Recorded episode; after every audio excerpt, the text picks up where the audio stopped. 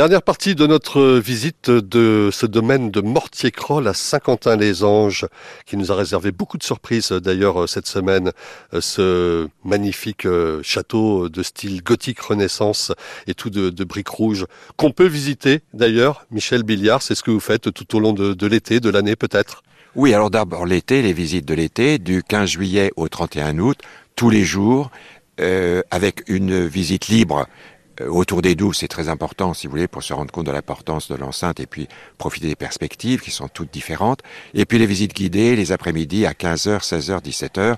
Notre guide, on a toujours des, des étudiants, jeunes étudiants, qui se feront un plaisir de vous accueillir. Alors voilà pour les visites de l'été.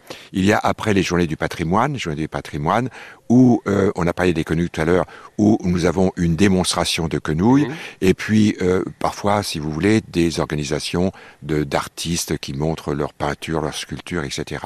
Et puis pendant toute l'année, pour les groupes, ça c'était pour les visites individuelles, et toute l'année, sur rendez-vous pour les groupes de, de plus de 30 personnes.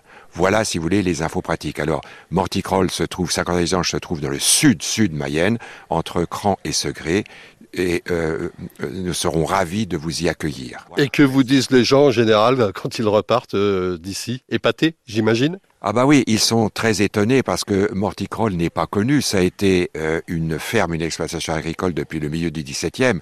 Donc c'était une ruine. Donc dans l'imaginaire collectif, c'est toujours une ruine. Et quand on découvre aujourd'hui, eh bien effectivement, on est tout à fait surpris.